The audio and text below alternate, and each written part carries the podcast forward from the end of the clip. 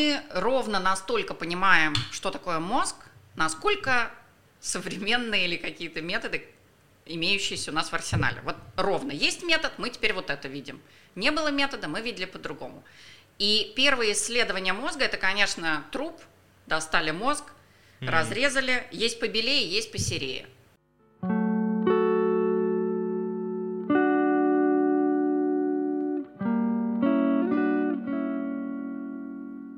Сегодня у меня в гостях Ольга Сварник, кандидат психологических наук и старший научный сотрудник психо...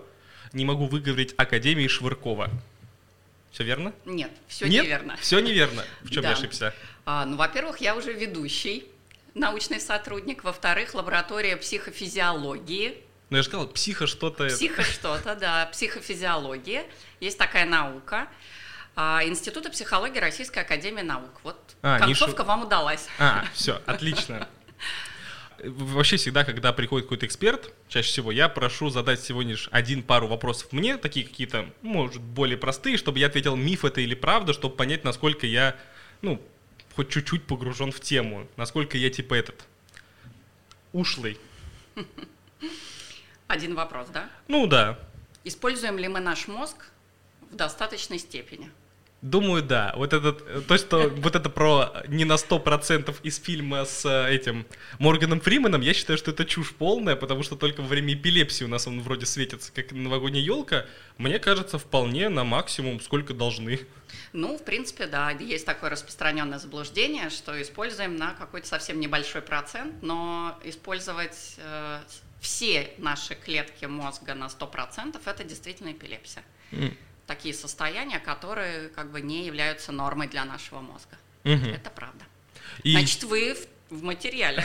Хоть, да, вот на, я хотя бы этот, как, ну не совсем, да, далекий я. Угу. Сегодня у нас э, мозг, э, вот, и мы интересовались, это интересно, мозг одного человека или это четыре разных мозга, потому что Дима сказал, что с точки зрения английского языка должно быть написано evolution of ну, здесь написано evolution of the brain. Ну, the, это и... же означает, что определенный, а не все. Нет, дело в том, что ведь эволюция конкретного мозга – это довольно странно. Эволюция предполагает, что есть какие-то поколения, а. поэтому мы уже не можем говорить о том же самом мозге. Здесь в этом смысле все как бы я думаю, что правильно написано. И по моим ощущениям, это просто разные проекции.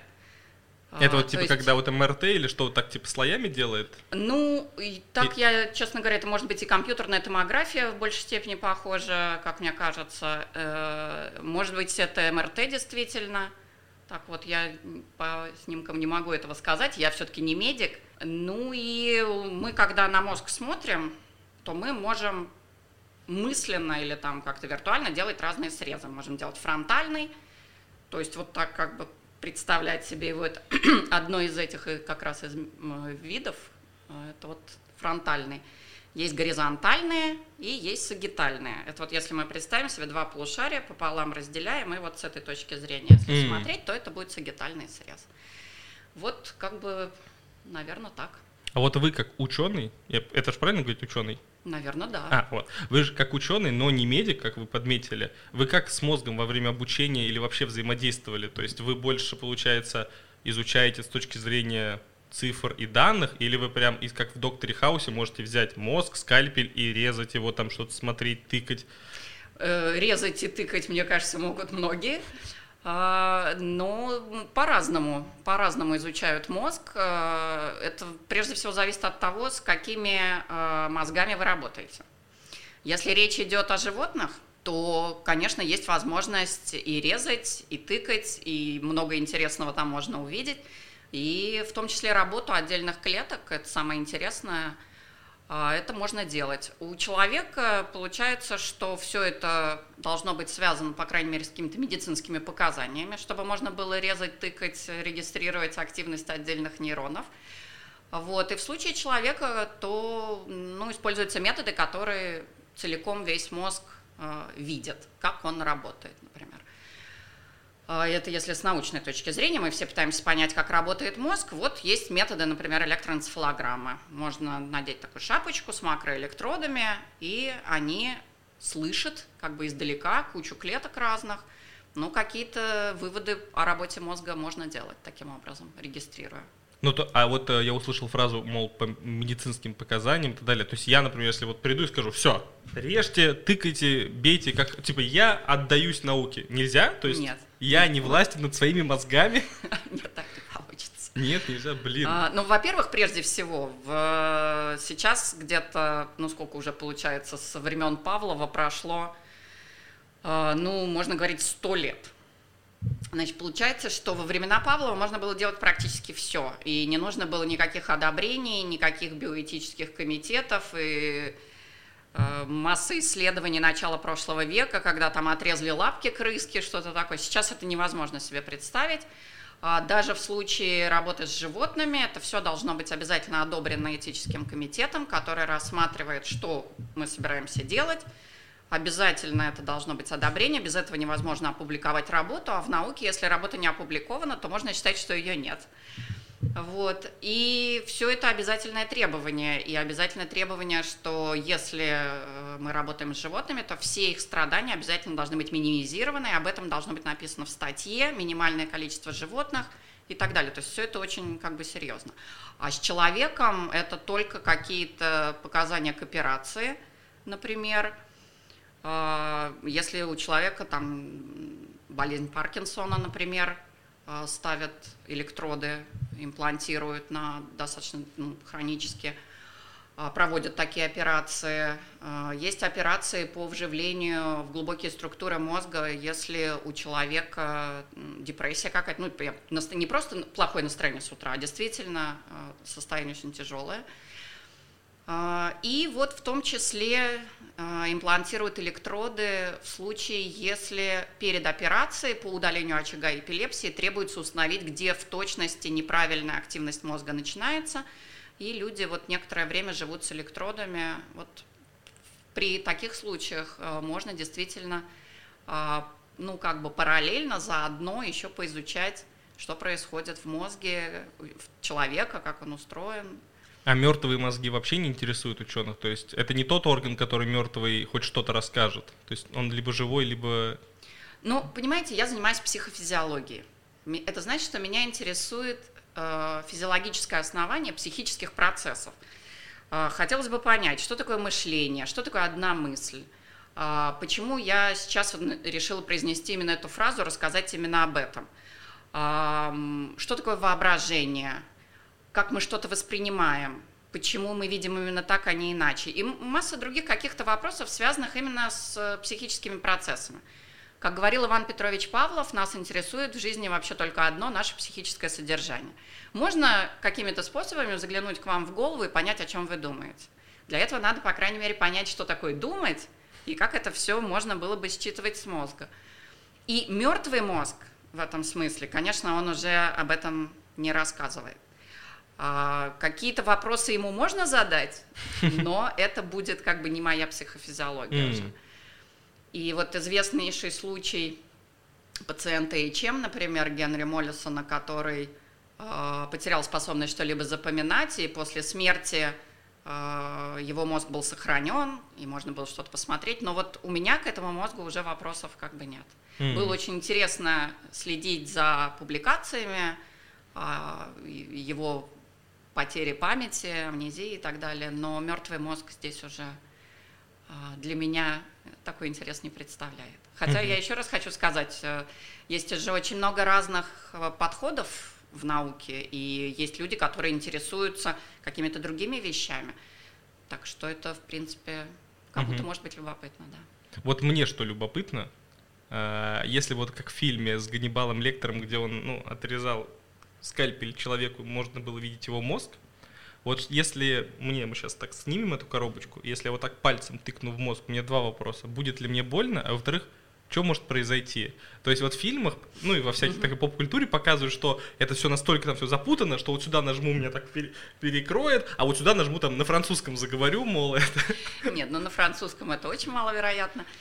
А, больно не будет. Там нет нервных окончаний? Там нет нервных окончаний, да. И в этом смысле, конечно, если под местной анестезией э, убрать кожу, если сделать небольшое отверстие в черепе. Совсем не обязательно так все как крышку снимать. Я так понимаю, что у лектора были какие-то другие вопросы к мозгу. Вот, а, то действительно можно общаться с этим человеком. Ну, во всяком случае, очень многие нейрохирурги, в том числе очень знаменитый Валдер Пенфолд, он а, общался во время операции, при этом регистрировал нейроны у человека, стимулировал и смотрел, к чему это приводит, общался с ним. То есть человеку можно, да, ковыряться Нет, в мозге. Мне казалось, нейроны настолько мало, как он их как он их видел, если они типа А, так, ну, дело в том, что для того, чтобы регистрировать активность нейронов, то есть узнать, кто когда возбуждается из этих нейронов, э, их можно и не видеть. Конечно, было бы идеально, если бы мы их еще и видели, но для этого нужен микроскоп, а получается, что как бы целиком человека под микроскоп тоже сложновато. Вот. И здесь получается, что достаточно электродом, это такие крошечные, ну, раньше были стеклянные палочки, наполненные проводящим раствором. Сейчас это металлические крошечные, там 17 микрон, около такого, может быть, больше. А, и они опускаются в мозг, пациент этого не чувствует, и слышно, что нейрон сейчас генерирует возбуждение. И можно спросить, там, подводить электрический ток, например, к нейрону какому-то, ну, достаточно локально, и спрашивать, вы что-нибудь слышите там, чувствуете, еще что-нибудь. И вот Пенфилд описывал, что при стимуляции определенных нейронов человек говорил, ой, я вдруг неожиданно вспомнил, у меня такое, вот я думал, я об этом забыл, а сейчас прям вот ощущаю, что это прям вот как будто недавно было. А, кто-то сообщал о каких-то галлюцинациях фактически, то есть можно и начать видеть что-то, бабочек летающих. Вот. Но при этом, да, не испытывают они а, ощущений, что кто-то ковыряется у них в мозге. То есть это как бы не пальцем, как угу. вот я уже сказал, но все-таки, да. А вот, э, вот для меня так интересно, вот как я понимаю, еще не до конца изучено, как формируется мысль, как вот воображение. А вот если мы возьмем два человека, вот так скроем им коробки, и в одно и то же место, ну, с, точки, с точности прям до миллиметра, так тыкнем, это вызовет одинаковые, или, мол, типа вот у меня здесь одно, у другого человека здесь другое, то есть вот как это, что, что нейроны, это что, прям для нас магия сейчас какая-то, или есть закономерности, что там, не знаю? Есть закономерности, это не совсем уже прям магия, если в точности даже не до миллиметра, до микрона, то, конечно, это будет разное. Сам Пенфилд еще, это середина прошлого века, когда он проводил эти свои регистрации на пациентах, а, которым он потом делал операции, это не просто так он как бы все это делал, а, он э, писал в своих работах, что он даже не сдвигает электрод. Вот сейчас он стимулирует, ну, например, человек дернул рукой – Ничего не изменилось. Он абсолютно никуда не смещается. Он еще раз дает такую стимуляцию, эффекта нет, или он может быть другим. То есть в целом вот такой стабильности, которая прям во время стимуляции наблюдалась бы, он ее не замечал, специально отмечал то, что он немножко по-разному. И многие, кто с мозгом человека имел дело, тоже говорят о том, что а, в этом смысле как бы, ну, эффекты могут быть разные. А, может быть, при этом происходит смещение, которое просто незаметно. Это же там 10 микрон, 15 э, нейрон. И, конечно, какие-то минимальные смещения могут приводить к тому, что а, это будет уже какой-то соседний нейрон. Но необходимо сказать, что и вот работа мозга, если мы ее представим, как набор нейронных групп, разбросанных по всему мозгу. И они как-то синхронно вот работают. Вот сейчас одна группа, тут другая, пятая, десятая – то и здесь нет стабильности. То есть ваша одна и та же мысль, если так можно выразиться, это будет разный набор нейронов немножко. У них может быть, и, и так наверняка и будет, есть какое-то более-менее стабильное ядро, но каждое мгновение нашей жизни это не одно и то же. То есть мы все время еще, ну как бы нельзя войти в одну реку дважды. Мы уже где-то в следующем моменте нашей жизни. И если я буду вот рассказывать о том, что, ну, там, это вот срезы фронтальные, это сагитальные, это горизонтальные, и я, допустим, студентам об этом рассказываю, но те нейронные группы, которые у меня в этот момент работают, вот те, которые сейчас работают, и те, которые там работали, когда я читала лекции в этом весеннем семестре, это все-таки немножко разное получается. У нас все-таки мы не настолько одинаковый, как компьютер, например. У него вот здесь вот, вот это лежит, вот такой чип, вот такой, вот такой. И это нестабильность, что ли, вариабельность, вариативность, она как раз и создает для нас возможности все время еще что-то новое узнавать, доучиваться, переучиваться, подстраиваться, адаптироваться и так далее. То есть это как бы полезная вещь, mm-hmm. я бы так сказала. Да, прикольно. Это вот для меня всегда, да, звучит так, что может быть, мыслью, стереотипами про компьютер, что должно быть что-то, откуда-то идет информация, а нейроны, как, не знаю, провода разносят ее, а то, что это как-то все А происходит... куда им нести-то ее? Ну да, как-то... А, активность этих нейронов и есть мы, понимаете? То есть это не то, что у нас где-то там есть суперумное место, куда они должны просто донести информацию. Нет. Их активность это и есть наша жизнь. И можно э, привести огромное количество интересных исследований, где а, проводили стимуляции, меняли восприятие. То есть можно, заставляя активироваться определенные нейроны, а, заставить, ну, животных в частности, а, что-то себе вообразить, что-то увидеть. Можно заставить их что-то делать. То есть можно, меняя активность нейронов, фактически менять жизнь организма в этом смысле, его психические какие-то процессы. Это все можно делать.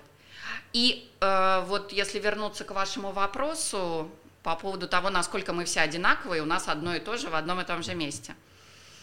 Вот наши нейронные вот эти группы, они в течение всей нашей жизни, они как бы доделываются, достраиваются, деформируются.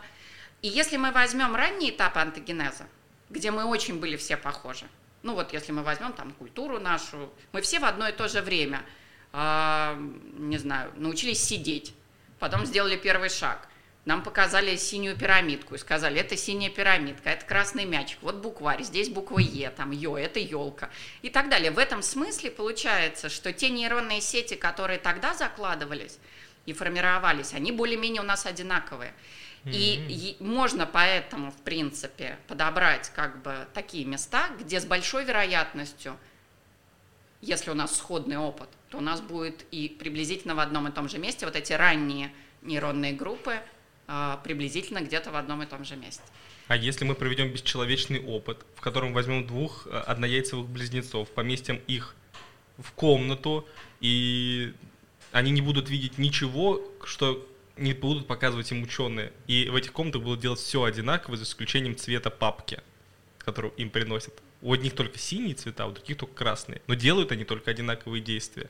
То есть мы сможем сказать, что у них вот эти восприятия будут одинаковые только светом будут различия? То есть, ну, как я понял, вот по этому высказыванию, да. что если, типа, вот один, мы когда делаем одинаковые действия, что-то там у нас одинаково. одинаково. А да. если вот мы бесчеловечно заставим прожить две одинаковых жизни с одним различием, это типа тоже, ну, или... Ну, такого эксперимента я не знаю, чтобы всю жизнь Потому что даже про однояйцевых близнецов говорят, что один из них все равно слева, а другой справа. А-а-а. И они не идентичны в этом смысле. У них идентичный геном, но опыт их все-таки различается, потому что для одного его ближайшая душа справа, а для другого получается, что слева. А, но действительно показано в разного рода экспериментах, что если люди выполняют сходную деятельность, при, при этом одновременно регистрируют, например, электроэнцефалограмму, то вот это сходство деятельности создает прям синхронизацию между двумя мозгами, потому что они выполняют что-то сходное. Mm-hmm. И у однояйцевых близнецов было показано тоже с помощью электроэнцефалограммы, насколько у них при выполнении одинаковой деятельности а, наблюдается ну, состав частот в мозге, скажем так. Ну, потому что нейроны активируются с определенной там частотой в связи с чем-то, что происходит сейчас вокруг людей, а, вокруг этих испытуемых. И все это на электроэнцефалограмме как бы складывается в определенные частоты. Есть более медленные волны, там почаще и так далее.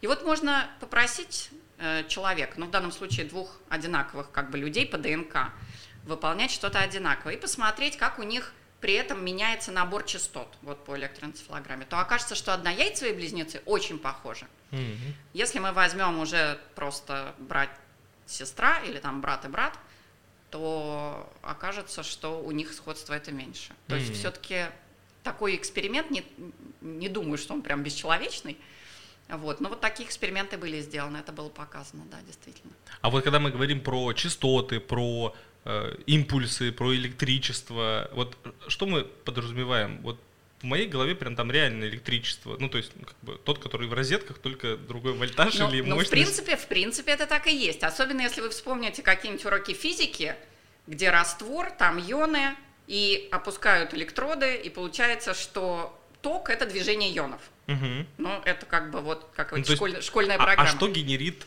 электричество в нас? Получается, что э, у нас любая живая клетка, абсолютно, вот любая, не обязательно в нас, это может быть и растительная клетка, она внутри набита этими заряженными частицами ионами.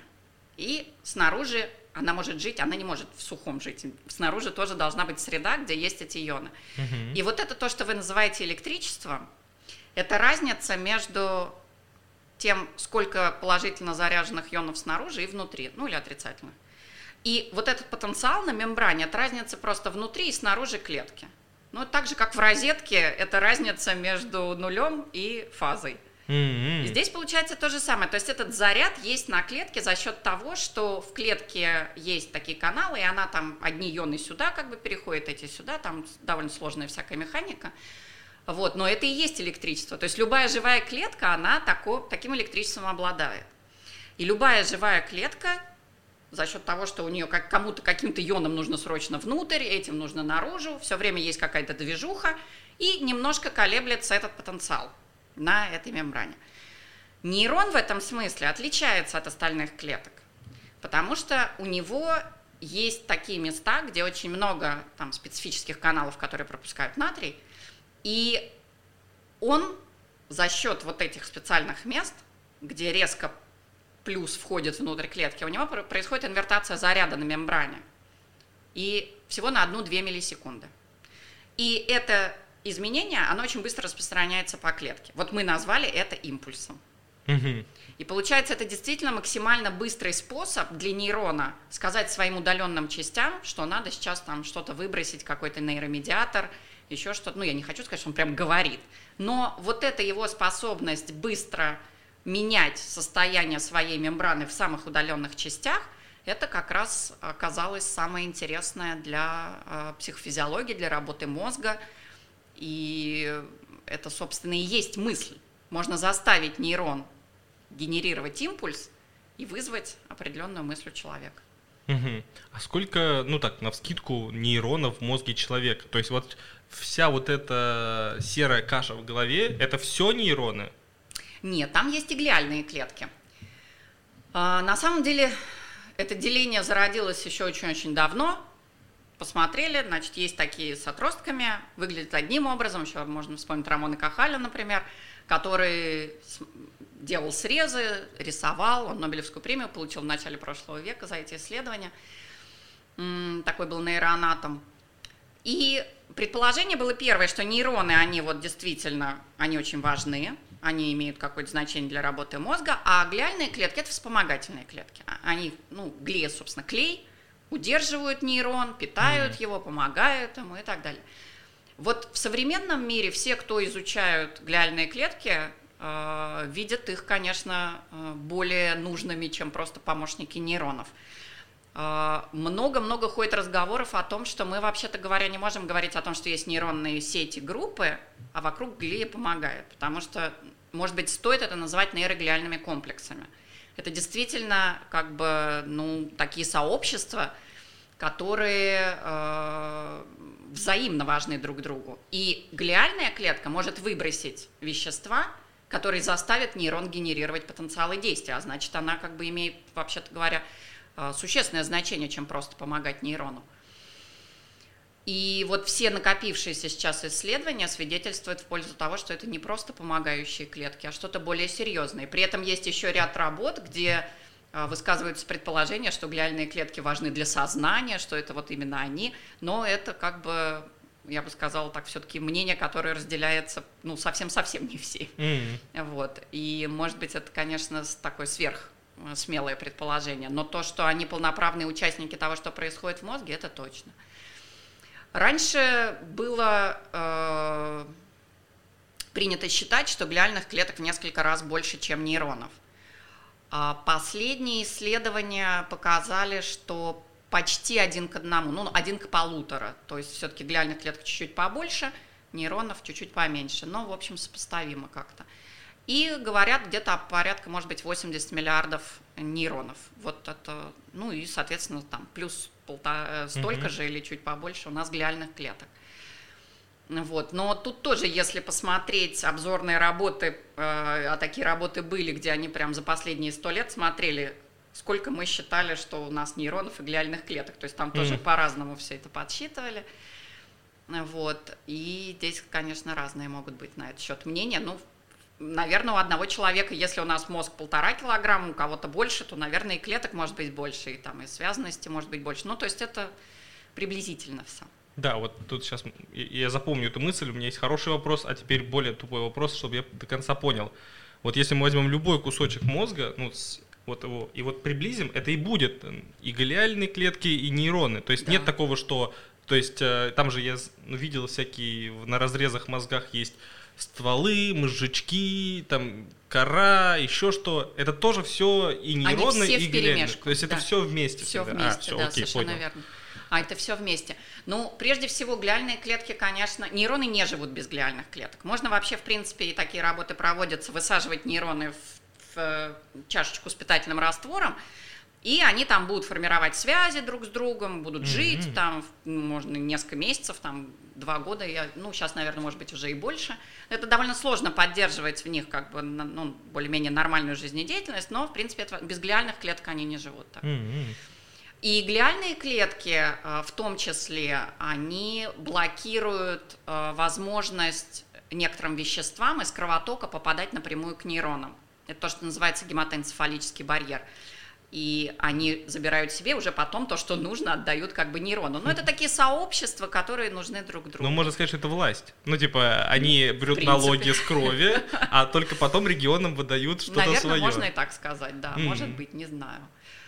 Вот. И, конечно, необходимо сказать, что огромное число типов нейронов существует, и довольно большое число типов глиальных клеток существует. И чем больше мы это исследуем, тем больше понимаем, что типов все больше, больше и больше. То есть они не одинаковые совсем. Угу. Вот, так что это тоже надо иметь в виду. Вот вопрос, который мне умный, как мне показалось, пришел. А, у нас есть, ну, всегда изменяющееся количество нейронных клеток. Можем ли мы сделать такую грубую аналогию с транзисторами в чипах? Получается, ну, то есть, э, как я, может быть, и в транзисторах не разбираюсь, но суть в том, что они, как бы понимаю, либо там 0, либо 1, и из-за того, что их много, эти комбинации позволяют нам делать вот сейчас все, что угодно на компьютерах. Но, как я помню, их вроде там на чипе там последнего поколения, простите меня, те, кто знают, сколько в чипах там транзисторов, предположим, 8 миллиардов. А вы обозначили 80 миллиардов uh-huh. в мозгу. Uh-huh. Можем ли мы сказать, что когда мы изобретем транзистор, чип на 80 миллиардов, он будет в любом случае уже все лучше, чем человек? Ну, а подождите, во-первых, уже сейчас то, что называется искусственные нейронные сети, они во многом лучше, чем человек. Они быстрее могут что-то сделать, они быстрее могут там что-то увидеть и прочие другие вещи. Отдельные, как бы, вот если мы под, под эту задачу будем делать да, под, такую под сеть, задачу. то она будет угу. в этой задаче лучше, чем человек. Но получается, человек в состоянии делать все, вот все, что мы умеем, вот, а сеть должна очень быть специализирована в этом плане. И я не думаю, что э, это так просто, что мы доберемся до 80 миллиардов, и у нас окажется, что это прям человеческий мозг. Дело в том, что э, искусственные нейронные сети, как вот мне кажется, они в двух аспектах очень серьезно э, отличаются от естественных. Прежде всего, они одинаковые. Нейроны все разные, потому что вот внутри каждого нейрона лежит то, что называется генами. Гены нужны клетке, чтобы строить белки и взаимодействовать да, с другими клетками. Александр Они Панчин разные. мне это объяснил. Я... Хорошо. Вот. И, конечно, они разные. И они могут хранить свою историю, получается, историю взаимодействия. Но у них же одна функция, как я понял. То есть, типа, вот это отдать этот, этот импульс. Нет? Или ну, них... это все немножко сложнее, потому а. что получается, что у каждого нейрона есть много нейромедиаторов. Угу. Это не просто нейромедиатор, это как эстафетная палочка, которую да, передали. Я, там я видел эти видосики, все, да. где вот там пиу, пиу, и все. Не так все? То есть она там. Ну, пора... смотрите, вот у нас есть один нейрон, он, например, такой, такой, такой. А, и он, генерируя импульс, и импульс расходится в разные стороны по этой клетке, И он, получается, может в этом случае, вот в этой веточке привести к тому, что он выбросит одно вещество, и таким образом что изменит состояние таких нейронов, следующих каких-то. А в другой веточке он может выбросить что-то другое и с другими какими-то нейронами mm-hmm. повлиять на их состояние. И это рождает огромное разнообразие mm-hmm. и огромную сложность, которая, судя по всему, лежит за нашими вот этими вот возможностями. Вот это, мне кажется, очень важно. Это то, что как раз и создает наше отличие. Mm-hmm. И мы, накапливая вот эти взаимо... ну, наши нейронные сети накапливают возможности этих взаимодействий все сложнее, сложнее, сложнее, сложнее, и это соответствует накоплению нашего опыта. Mm-hmm. И мы научились делать и вот это, и вот это, и вот это, и вот это, и мы можем в разные моменты времени что-то разное такое делать. Так что это вот отличие такое существует. А, и вот тогда второй доп. вопрос по поводу больше-меньше мозг, значит, больше-меньше нейронов. Но как мне казалось, что размер мозга не имеет этот, какие-то, может быть, исследования даже проводили, что, мол, чем больше мозг, не значит, что человек да, умнее. совершенно верно. А да. вот для меня это как-то нелогично звучит, что мы только что говорим, что нейроны клевые, нейроны вообще все умеют, и по логике, чем больше этих нейронов, тем и круче. То есть больше нейронов, больше крутости. Дело в том, что, мне кажется, здесь очень важный аспект, они должны быть разнообразными. Потому что, еще раз, они должны быть разнообразными. И в эволюции, если посмотреть, то разнообразие клеток и клеточных типов – это то, что в точности как бы вот соответствует эволюционным изменениям. А, геном, ну там, сколько генов, например, не так сильно меняется. А вот именно разнообразие клеточных типов очень сильно. И получается, что очень важно разнообразие в том числе нейронов. И вот это важно. А ответить на вопрос, почему у одного человека мозг побольше, у другого поменьше – можно только конкретно эти мозги мелко порезать и посмотреть, что там может быть э, меньше связанность, может быть там больше связанность, но я не, не знаю ответ на этот вопрос. То есть mm-hmm. вот так, чтобы э, много людей отдали свой мозг науке после смерти, и собралась, значит, группа вот побольше, вот поменьше. Давайте мы поищем, значит, а что здесь будет не так. Ну вот предположение, конечно, связанность, число отростков, э, число клеточных типов, может быть, но не знаю, но это как бы надо исследовать. А правильно ли я понимаю, что мозг выглядит вот так, как он выглядит, только из-за того, что он помещен ну, в круглую коробку? То есть, ну, э, неправильно же, наверное, понимать, что мозг это вот, ну, как-то грецкий орех это, да? Он же такой, наверное, из-за того, что он в помещении, и он так закручивается, как омлет.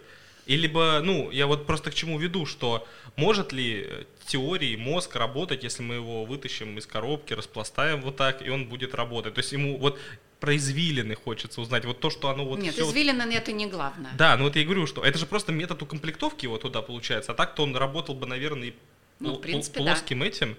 И вот получается, из, вот это в голове много извилин, то есть, не нет, знаю, нет, нет, это, это все не чушь. главное, да.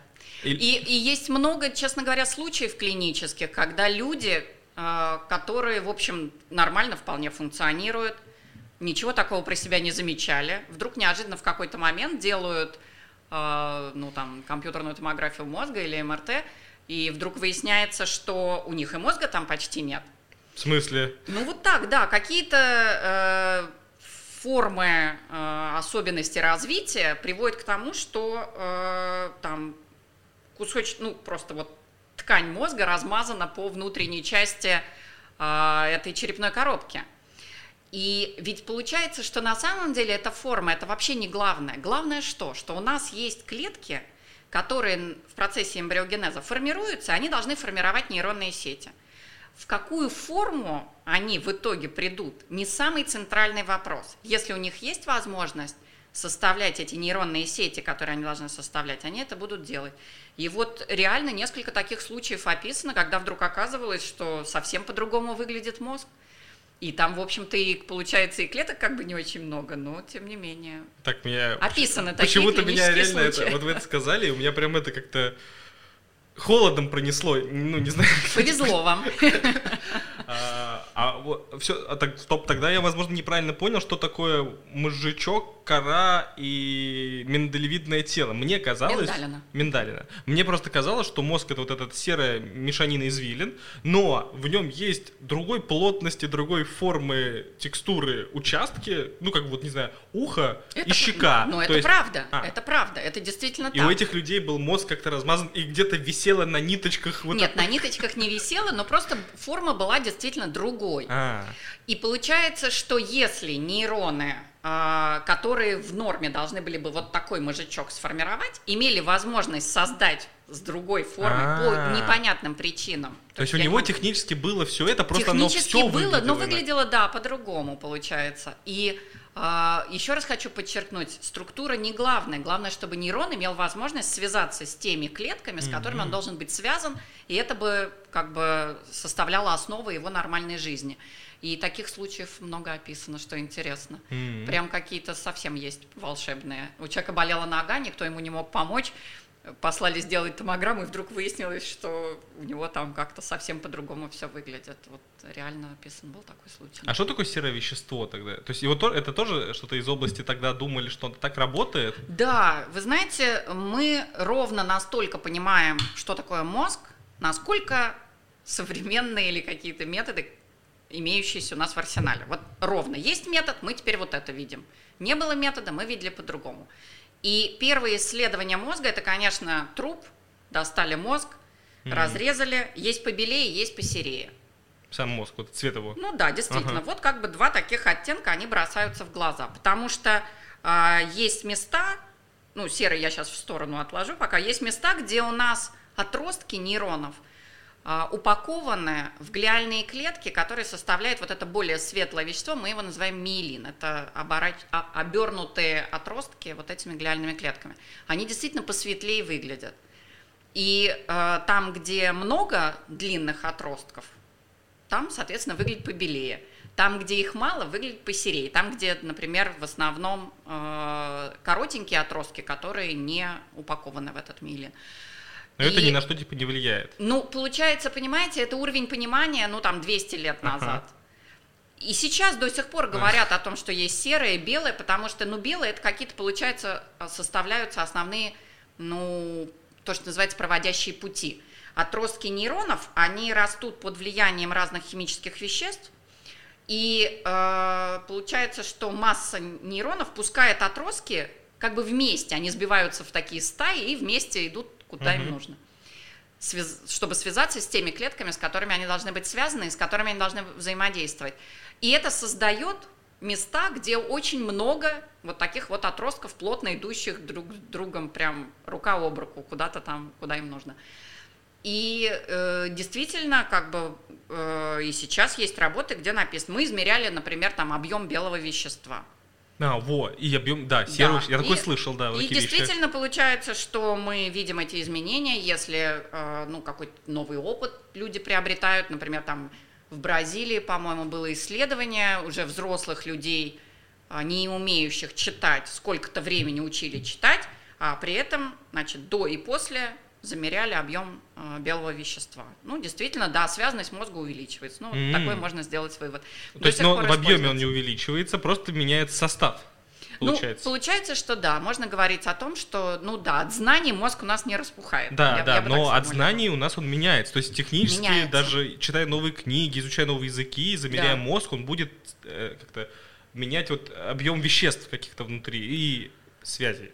Связи. Самое главное получается, что э, нейроны, они изнутри меняются, они там новые белки делают, ну, там много интересного всего происходит. И да, они как бы, все нейронные группы, получается, имеют возможность быть чем-то дополненным, какими-то Мгм. новыми еще клетками, еще вот, а вот с этим будем связаны, с этим будем взаимодействовать и так далее. Да, такие изменения все время у нас происходят. Ну, пол- получается, ну, и как я теперь, ну, не как я теперь понимаю, а, есть предел, да? Ну, то есть люди же перестают быть обучаемы, люди тупеют, ну, с возрастом. Это же означает либо то, что а, есть предел, сколько мы можем помнить, знать, связывать, либо, ну, либо я не прав. Просто я вот вчера а, вышли новости у нас, и у нас есть рубрика там «Научные новости». Uh-huh. И вот, кстати, какое-то исследование было австрийское, если я не путаюсь, на мышах а, с помощью кетамина и 60-герцового мигания вернули пластичность мозга. И там было сказано, что вернули типа к подростковому состоянию, и что-то было связано с пиронейрональной сеткой, которая там что-то делает. И как я понял из этой новости, что мозг со временем загружается вот этим всем, перекручивается и такой, все, ребят, хватит, больше не могу. И ученые как-то там посветили, наркотиками обкололи, это разрушилось, и человек как будто все забыл. И заново начал учиться.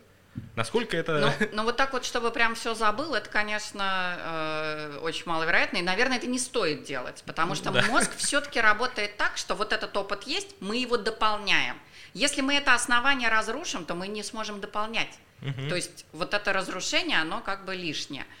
А э, разные исследования по поводу того, что люди с возрастом совсем прям глупеют, тут как раз в последнее время особенно часто появляются исследования, в которых э, здоровое старение, то, что назвали такими словами, не выглядит так, что человек ничему не может больше научиться.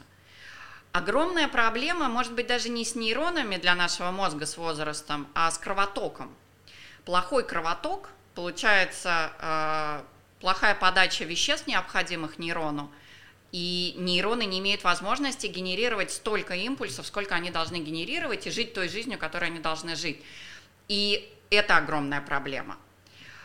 И в общем, все больше и больше появляется, как мне кажется, такое представление, что ну, если пожилые люди со здоровым мозгом, допустим, нет проблем там с сосудами очень серьезных, хотя это очень маловероятно, это все-таки очень огромная проблема по всему миру, не может запомнить 100 слов так же хорошо, как студенты, например – то это можно назвать в каком-то смысле даже умностью или мудростью, потому что а зачем их учить-то вообще ерунда какая-то. Это вот такой действительно, э, ну, наверное, можно говорить все-таки о том, что мы на ранних этапах антогенеза более гибко ко всему относится. То есть что-то прилетело, мы уже все запомнили. Ну да, вот если Ну, потому что активности дети... больше нейронов, и в этом смысле как бы легко очень, любая новизна, она легко цепляется Ну, то есть технически, нейроны. если не иметь проблем со здоровьем, хорошо питаться, заниматься спортом, то в принципе, то есть науч... с научной точки зрения голова варит. Ну, типа нормально да, прям да. варит. Да. А, прикольно. Вот все больше и больше появляется таких исследований, которые свидетельствуют в эту пользу. А, то есть надо стараться, чтобы нейронам было да, хорошо. Типа, вот. это, это круто. И вот последнее, что меня вот интересовало, Коль, вот это центр управления. То есть вот это наша душа, жизнь, наш внутренний голос, это все. Угу. А, вот недавно как-то планировали пересадить голову, но не пересадили. Окей. Предположим, что пересадят. Но вот с точки зрения э, вот науки, в которой вы разбираетесь, просто как по мне, да, это все останется, ну, мы передвинем этот мозговой центр в другое место, но оно как бы не то, что не будет помнить, как будто это не его клетки, не его... Как, как он будет дышать, если он как будто, знаете, дорогу не помнит туда? Это как переехать в другой город, но магазин в другой улице находится. Угу. И вот вы же говорите, что все у нас разное в голове, а тут, наверное, тоже как бы все не очень одинаково. Как это будет, ну, возможно ли это с вашей точки зрения науки? И как бы мозг это, не знаю, чувствовал? Ну, то есть мозг не может чувствовать, я имею в виду, что вот это осознание, вот я могу же вот так делать неосознанно, только, наверное, потому что мы с ним вместе росли. Да, абсолютно. Вот это вы абсолютно правы, абсолютно. И все-таки это не центр управления, это все-таки весь наш организм, это такое сообщество одноклеточных существ, все клетки. И, конечно, это некий симбиоз, они росли вместе, они вот так вот вместе могут функционировать. Могут ли остальные клетки подстроиться теперь под новый мозг? Ну, мое предположение, что это можно ожидать, потому что все-таки многие клетки нашего организма, они легко обновляются. Мы там клетки кожи смываем огромным количеством каждый день, и а, нейроны с нами действительно с самых наших первых дней эмбриогенеза. А остальные клетки, в принципе, обновляются. И печень можно взять, и еще что-то, и, и так далее. То есть вот мне кажется, что у организма больше шансов подстроиться. А, я бы, наверное, это ожидал. Но до какой степени, я не знаю, не берусь А предсказать. нейроны не обновляются? Это вот то, что с нами зародилось, это и вс- ну, то есть это прям вот оттуда, оттуда и вот сейчас все. Ну, я не могу сказать, что они обновляются, потому что, да, с нами есть нейроны, которые еще с тех пор. При этом э, у нас каждый день рождаются новые нейроны. ага, все-таки фу. Рождаются, рождаются, да. И но это, понимаете, это не стоит воспринимать как обновление, то есть не то, что вот постепенно заменились вообще все нейроны, нет. Это скорее там кто-то перестал работать, кто-то добавился. И у нас ведь опыт, который мы накопили, он за счет вот этих реорганизационных всяких вещей в мозге, э, он э, претерпевает тоже изменения. Да, мы все умеем ходить, например, но наша походка тоже меняется с течением нашей жизни.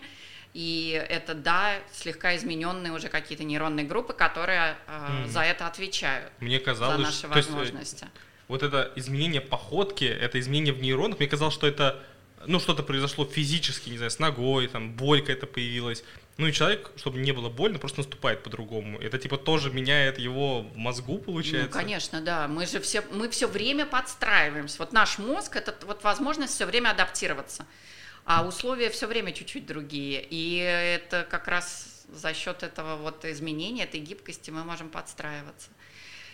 И, может быть, как раз для этих подстроек, для этих адаптаций, для того, чтобы еще дополнить чем-то свой опыт, и не нужно так много клеток, чтобы прям ну, просто небольшие дополнения. В конце концов, никто из нас не рос, рос и не полетел, да, там, не научился летать, не знаю, что там, не научился какие-то вычисления сверхсложные производить в голове. То есть у нас все-таки как бы опыт, э, да, дифференцируется, да, мы чем-то дополняем, но это как не сверхновизна, скажем так, вообще, если приглядеться Ну да. к нашим возможностям.